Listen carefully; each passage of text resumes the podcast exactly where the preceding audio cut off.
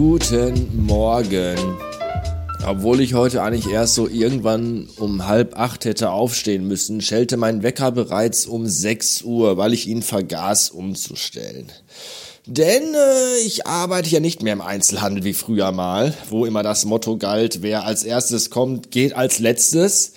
Und ähm, das ist ja nicht mehr so, weil ich habe heute spät am Nachmittag noch einen Termin, der sich in den Abend reinziehen wird, vermutlich. Und da dachte ich mir, dann äh, kann ich ja auch mal ein ganzes Stück später in die Agentur fahren. Und deswegen wollte ich heute ein bisschen länger schlafen. Hab aber vergessen, meinen Wecker umzustellen. Tja, selber schuld, Trottel. Gestern am Sonntag war Weltfrauentag.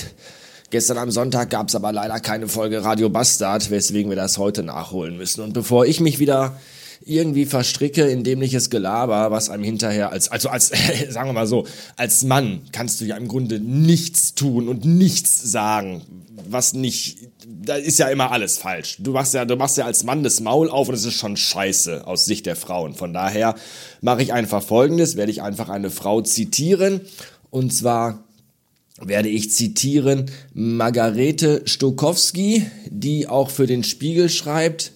Die hat nämlich gestern das Gedicht zum Weltfrauentag gepostet und es geht wie folgt.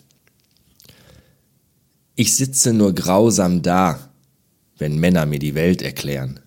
Männer, das andere Geschlecht, aus dem Wald hinausfinden. Oh, Simone! We should all be feminists. Dankeschön.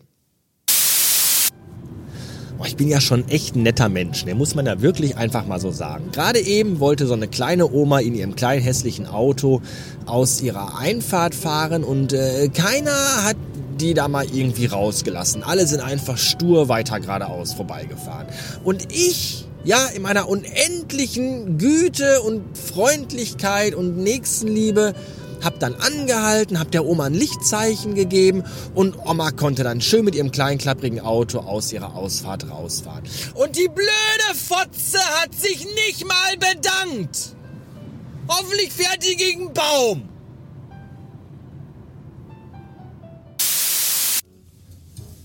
Äh, ich bin jetzt auf dem Agenturparkplatz und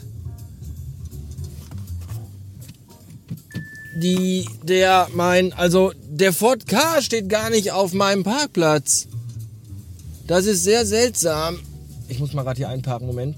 Weil der Ford K ist da, er steht da vorne auf einem ganz anderen Parkplatz. Ich finde das sehr kurios, aber ich freue mich, glaube ich, dass mein Parkplatz frei ist. Schön. Früher dachte ich ja immer, die Zombie-Serie The Walking Dead wäre unrealistisch, weil wenn da irgendwo im Nirgendwo so eine kleine Gruppe Menschen auf eine andere kleine Gruppe Menschen getroffen ist, dann haben die sich ja immer sofort gegenseitig abgeschlachtet. Und ich habe dann den Fernseher angeschrien, oh, ihr seid die einzigen Überlebenden auf diesem scheiß Planeten, haltet doch zusammen! Und heute weiß ich, dass das sowas von absolut untertrieben war, was da gezeigt worden ist, weil heute in der realen Welt haben wir keine Zombenapokalypse. Ja, wir haben noch nicht mal eine Seuche oder eine Epidemie oder dergleichen. Und trotzdem sind die Menschen in diesem Land bereits dazu bereit, sich gegenseitig den Schädel einzuschlagen. Und zwar für Desinfektionsmittel, Toilettenpapier und Erbsen und Möhrchen in Dosen. Was, was, was stimmt eigentlich mit dieser Welt nicht? Ja, was, was ist denn, wenn mal wirklich, also wenn, wenn wirklich eine Seuche oder eine Zombie-Apokalypse ausbricht, kann ich euch sagen, was der Standarddeutsche dann macht.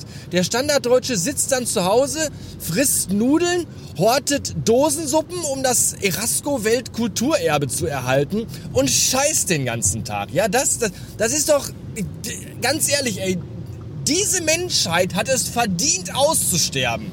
Wirklich. So viel Dummheit. Das ist unfassbar.